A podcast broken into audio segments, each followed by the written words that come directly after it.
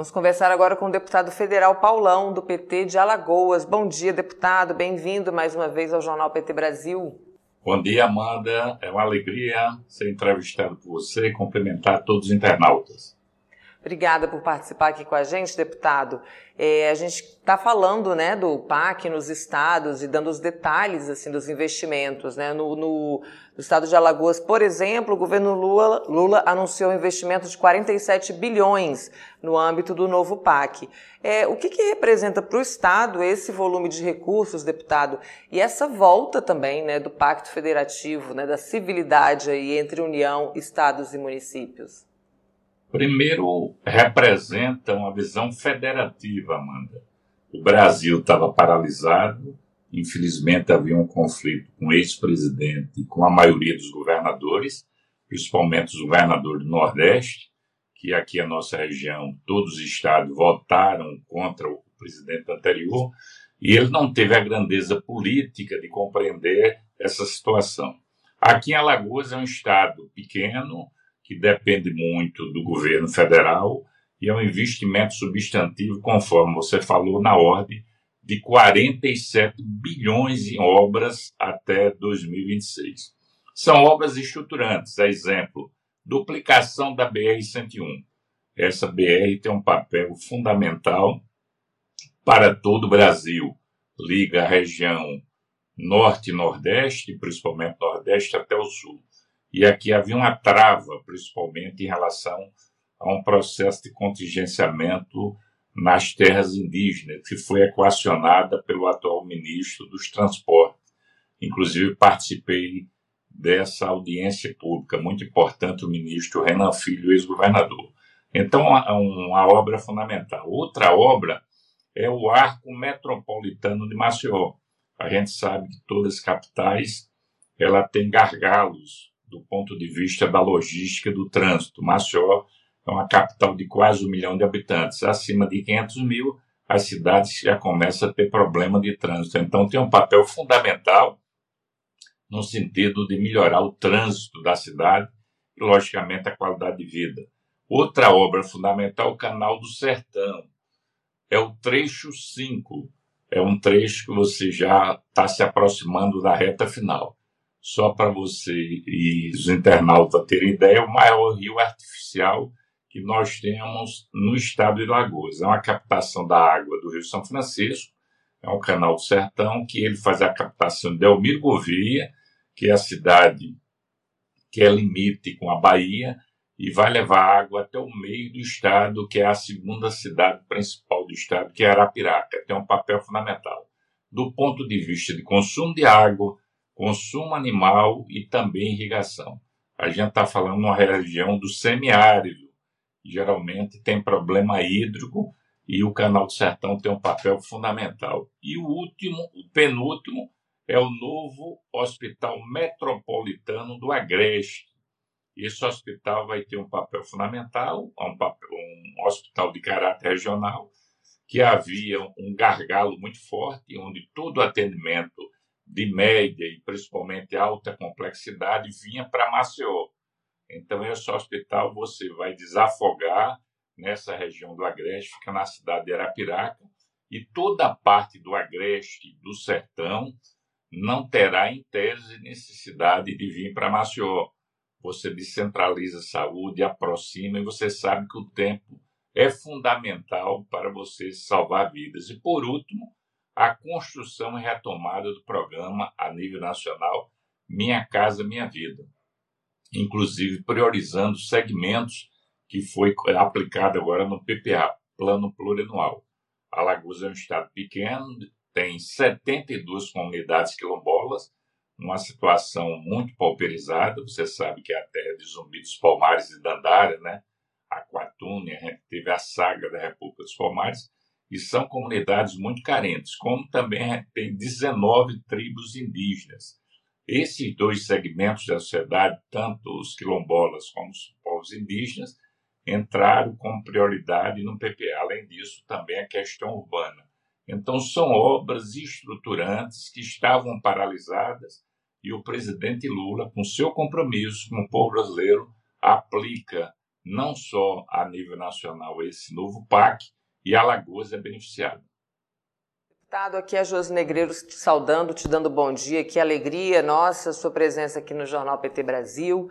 O Alberto Quironi, que é lá de Roraima, ele pergunta sobre a questão da transição energética, se está previsto também né, no novo PAC a energia solar, energia eólica no estado de Alagoas. Sim, a gente já tem uma dependência de uma energia limpa, que é a energia vinda da Chesf, né? Inclusive, por coincidência, eu fui do setor elétrico. A minha origem, quando é, comecei minha caminhada política, bem jovem, com 18, 19 anos, quando fiz eletrotécnica. Então, a gente depende da matriz hidroelétrica que alimenta Alagoas. Mas hoje, a gente já tem um, um processo muito forte de energia solar, até porque a nossa região propicia isso. Hoje você tem um nível de energia solar muito forte. A gente tem outra matriz que pode ser aplicada, inclusive, na transição não só para o setor elétrico, mas também do combustível, que é a cana-de-açúcar, também é renovável e limpa. Né? A gente tem pouca experiência com a questão eólica, mas energia solar a gente já começa a verificar que a Lagoas assimila muito bem. E é importante você diversificar essa matriz no sentido de ter qualidade de energia e principalmente energia renovável e limpa.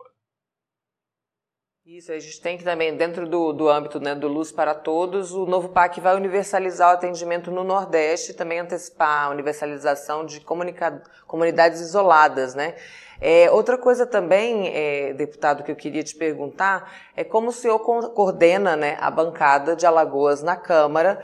Tem muita expectativa aí né, é, em torno desses anúncios do governo federal. Eu queria saber como é que esse anúncio do PAC para Alagoas foi recebido pelos parlamentares, seus colegas aí de bancada é, do estado de Alagoas e como é que vocês pretendem também é, orientar né, os colegas na fiscalização e execução também das obras no estado. Veja bem, foi recebido de forma positiva pela bancada. Aqui somos nove deputados federais e três senadores. Logicamente, a gente tem um embate político que vocês acompanham no Brasil, devido à presidência da Câmara ser aqui de Alagoas, o presidente Arthur Lira, do PP, e você tem um ex-presidente do Senado, foi presidente três vezes, Renan Calheiros, do MDB. Polar, essa polarização ela existe, logicamente, mas não pode colocar em xeque o PAC a nível nacional e principalmente o desenvolvimento para Alagoas. Além disso, a gente tem o ministro dos Transportes, o ex-governador Renan Filho. Essas obras ela têm uma recepção na classe política e na sociedade, porque ela sabe a importância que tem do ponto de vista de infraestrutura. Né? Alagoas, além dessas obras estruturantes, à medida que você teve a normalidade democrática, os programas sociais, a maioria desativados, a exemplo também de falta de repasses para a educação. Aqui a nossa universidade, a Universidade Federal de Alagoas, sofreu muito. Chegou um momento que você não tinha custeio para manter a universidade, como, estudante, como também o IFAO, Instituto Federal de Alagoas. Agora volta à normalidade do ponto de vista de custeio, é importante investimento, a bancada consegue fazer. Eu tenho a alegria de dizer que foi o deputado que mais alocou recursos para o ensino superior, principalmente o IFAO Alagoas. Então, são notícias fundamentais. Na área da saúde, havia um gargalo muito grande. Essa rede que foi criada pelo ex-governador Renan Filho de hospitais regionais, havia a falta de, de convênio no plano federal. Uma retaliação com o governo anterior e o governo atual atualizou, já repassou recursos. Isso melhora a qualidade da saúde, descentralizando e aproximando mais da população que precisa. Maravilha, deputado. Tem mais mensagens aqui, ó. É, o Paulo Carvalho, de Corumbá, Mato Grosso do Sul, te dá bom dia e pergunta se os danos da exploração do salgema, né, também estão é, previstos aí nos investimentos do novo PAC. Nesse caso, não, Amanda. Na realidade, a gente está lidando com o maior crime ambiental urbano do mundo. Essa obra ela foi criada no período da ditadura militar, foram poucas pessoas que fizeram resistência para não instalar uma antiga Norquisa, que depois virou Salgema, hoje é Braskem, dentro da nossa capital. Isso paralisou o crescimento do ponto de vista das residências, do ponto de vista imobiliário. Já ocorreu acidentes pequenos e esse acidente enorme, que é o maior crime ambiental urbano do mundo, afetando mais de cinco bairros de forma abrupta, tirando 60 mil pessoas. Imagine, 60 mil pessoas tiveram que ser totalmente expulsas da sua realidade cultural, afetiva, né? familiar do seu bairro. Isso gerou transtornos enormes, morte de pessoas. E o Salgema, que hoje é a Braskem, ela ainda não fez essa reparação devida. Existe uma briga muito grande entre o Estado e a Braskem, a nível de prefeitura de Maceió, ele já fez um repasse, mas até agora o prefeito da capital não discutiu com a sociedade onde serão aplicados de forma efetiva esse esse recurso, né, que repito prejudicou 60 mil pessoas. Agora eu queria destacar que um dos grandes responsáveis por essa situação na época foi um acordo com o Ministério Público Federal, estadual, Ministério Público Estadual. O Procurador-Geral de Justiça, na época, fez um acordo que, na minha visão, lesou os moradores que até hoje estão sendo são prejudicados, né?